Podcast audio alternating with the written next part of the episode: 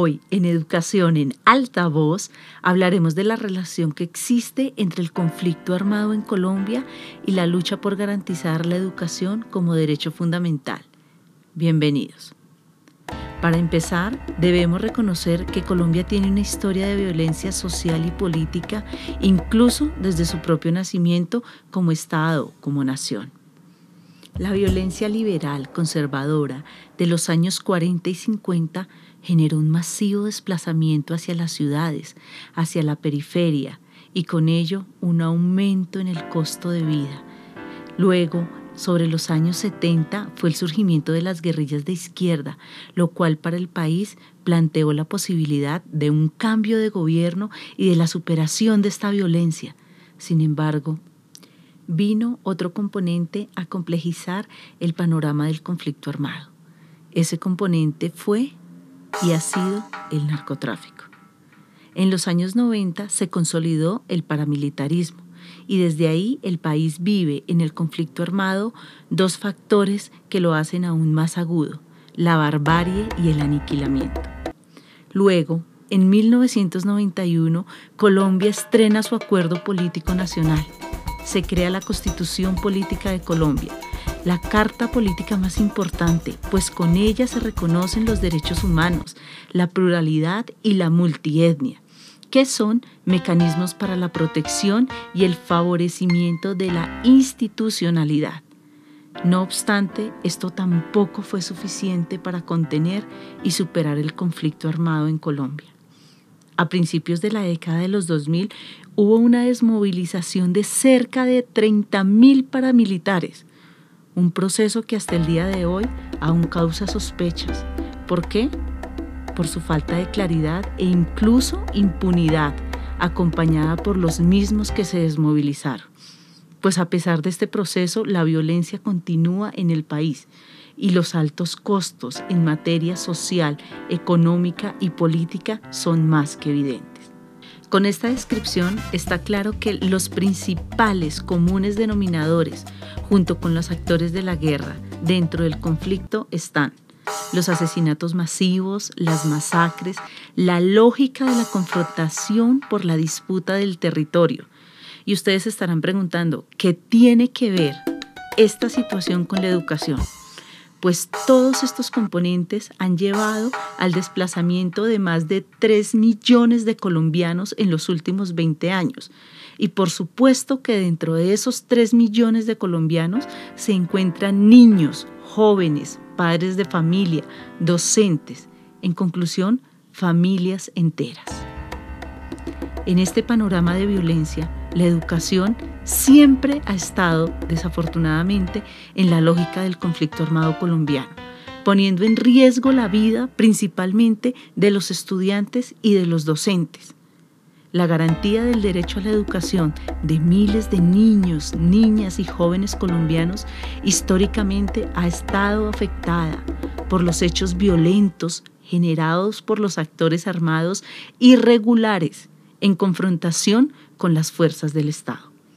De igual manera, no se puede dejar de lado que en los docentes el derecho al trabajo ha sido y sigue siendo vulnerado con estas acciones violentas. Las principales descripciones que podemos dar de cómo la guerra y la educación han estado relacionadas son muchas. Sin embargo, acá podemos describir, por ejemplo, la ocupación temporal de las escuelas. Sí, las escuelas han servido durante la guerra como cuartel. En ocasiones han tenido consecuencias directas en la suspensión de las actividades académicas. También ha obligado al desplazamiento de los docentes y de los estudiantes, quienes por salvar su vida salen huyendo de su propio territorio. Es así como incluso el derecho a la vida está siendo vulnerado por parte de los actores armados legales e ilegales. Para el 2016 Colombia fue noticia a nivel mundial. ¿Por qué? Porque Colombia, el Estado firmó el acuerdo de paz con las Fuerzas Armadas Revolucionarias de Colombia, conocidas como FARC-EP, poniendo así fin a 50 años de conflicto armado interno. En este proceso, la escuela y sus actores han cobrado una relevancia muy, muy evidente. Sin embargo, los caminos y las funciones de los diversos protagonistas del posconflicto armado no están bien definidos al interior de las instituciones educativas. ¿Por qué? Porque las afectaciones del conflicto armado a la escuela, a sus actores y a sus dinámicas históricamente han sido parte de todos los que han generado la guerra, perjudicando así el normal desarrollo de los procesos de aprendizaje y las dinámicas que se desarrollan en las instituciones educativas. Entre los impactos más visibles del conflicto armado está la destrucción de la infraestructura de las escuelas, las muertes, los accidentes con minas antipersonales, los bombardeos, los asesinatos selectivos. Eso sin dejar de lado el grave impacto del producto de la deserción escolar. La escuela es en tanto un espacio seguro, debe ser un espacio físico protegido. Es uno de los escenarios más importantes para el encuentro comunitario. Es por ello que las amenazas y los ataques que se perpetúan en su contra deben ser vistos como una preocupación de nación y no dejarlos como hechos aislados o accidentales. Se trata más bien de generar acciones que estén orientadas a disminuir el miedo, garantizar el derecho a la educación, evitar la zozobra y disminuirle también a los actores de la guerra el control social de la población, pues son ellos, como población indefensa, los que más sufren. En Colombia, Miles de docentes y miles de jóvenes han sido víctimas del conflicto armado. Sí, con ello quiere decir que el derecho a la educación ha estado históricamente vulnerado. ¿A causa de qué? De una guerra constante. Se podría decir entonces que en Colombia el derecho a la educación, como el derecho a la vida, históricamente han sido vulnerados, violados, en conclusión, no garantizados. Hay un informe que dice que el 48% de la población desplazada en Colombia son niños, niñas y jóvenes y que aún siguen viviendo en zonas de conflicto armado. Quiere decir que de cada 100 colombianos, 48 niños o jóvenes están viviendo dentro de la guerra. Son jóvenes que oscilan entre las edades de los 6 a los 26 años de edad, es decir, toda su vida escolar. También se dice que más del 30% de la población en Colombia que está desescolarizada pertenece a ese desplazamiento. Es decir, de 100 jóvenes que no asisten a la escuela porque diferentes razones, por sus padres, por las limitaciones económicas, sociales y políticas, de esos 100 jóvenes, 30 no asisten a la escuela, a las aulas, a causa del conflicto armado. Y resulta que al no ir constantemente a la escuela, estos jóvenes pierden el interés por la educación, por sus procesos de formación, al punto de no querer retomar sus clases si tienen la posibilidad, por supuesto, pues no creen que la educación sea importante para el futuro. Adicional a esto, muchos maestros se ven obligados a cambiar su lugar de trabajo por constantes amenazas. En muchas zonas del país, ese 30% de jóvenes que no asisten a la escuela a causa de la guerra ya son madres, son padres en adolescencia. Es decir, deben trabajar para ayudar a solventar las necesidades básicas que ya tienen en sus casas. Para ellos, trabajar no es una opción, es la única oportunidad que tienen. No pueden trabajar y estudiar al mismo tiempo y desafortunadamente la escuela no les enseña a trabajar. Ahora, con la descripción de esta realidad, de este marco histórico, de estos elementos y de estos actores, surge una inquietud que como sociedad todos debemos empezar a ayudar a responder. Y es qué consecuencias puede tener para la realidad de nuestro país que los niños, niñas y jóvenes que están en medio del conflicto armado no tengan garantizado el derecho fundamental de la educación. Bueno, las consecuencias son varias y todas son muy delicadas. La primera es que estos jóvenes, hablábamos anteriormente de un 30%, son reclutados de manera forzosa para el conflicto armado por parte de los grupos ilegales. Lo siguiente es que al estar en estas zonas donde evidentemente el Estado no cumple su misión ni de protección, ni de representación, y mucho menos de educabilidad, estos jóvenes no tienen ninguna oportunidad de vida. Por eso, en muchos casos, son ellos los que voluntariamente deciden incorporarse a los grupos armados y ser parte de la guerra. Luego, además, también hay otro factor, y es que buscando satisfacer sus necesidades, se involucran con actividades ilícitas Recuerden que nosotros hablábamos sobre un componente que llegó sobre los años 80 y tomó mayor fuerza en los 90, el narcotráfico. Ese tipo de actividades ilícitas son lo que hoy en día opta por ser el proyecto de vida de muchos de esos jóvenes.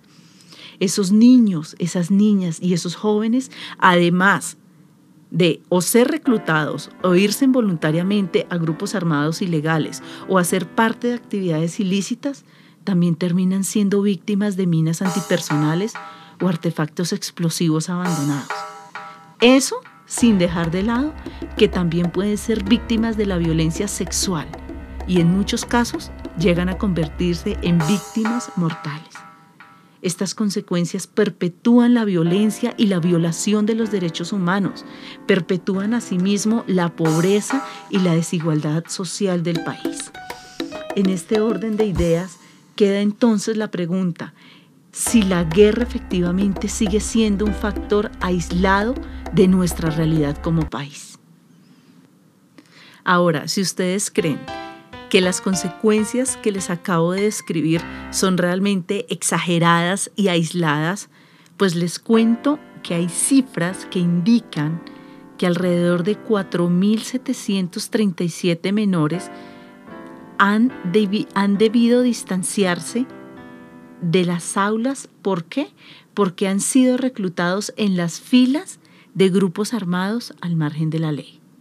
Son diversas las formas en que los grupos armados infringen las normas de los derechos humanos dentro de la escuela.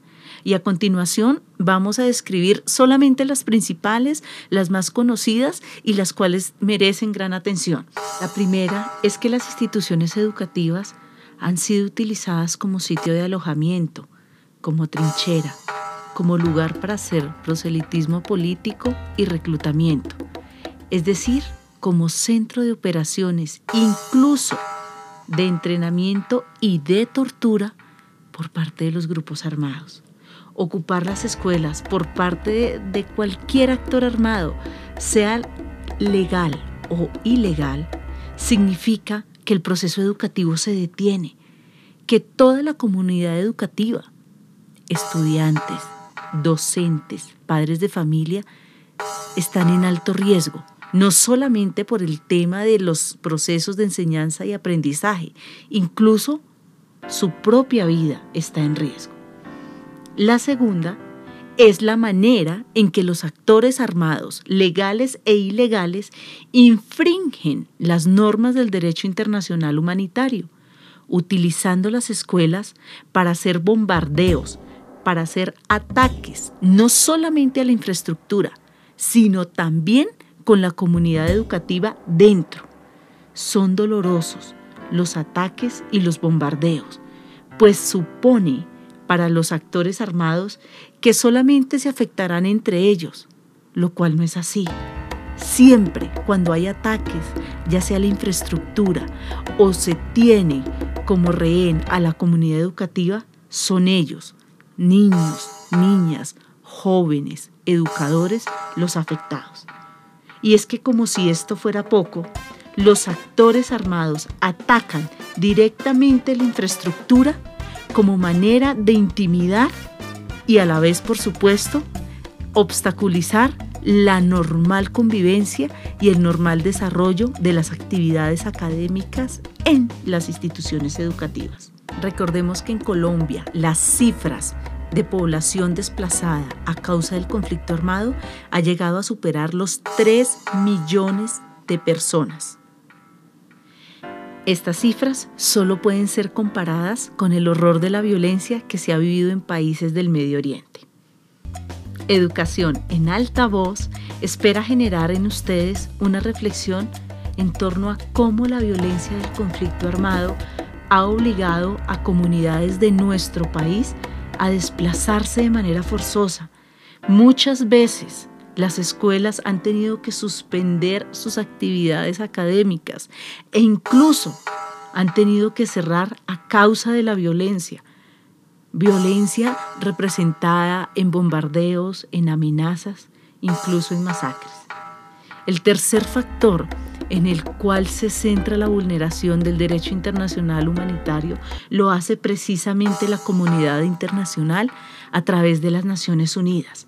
Y es su impresionante preocupación por el daño que se le causa a la infraestructura de las escuelas, al daño que se causa como sistema educativo, a la afectación del derecho a la vida, al desarrollo y a la libre personalidad de los niños, niñas y jóvenes en el país.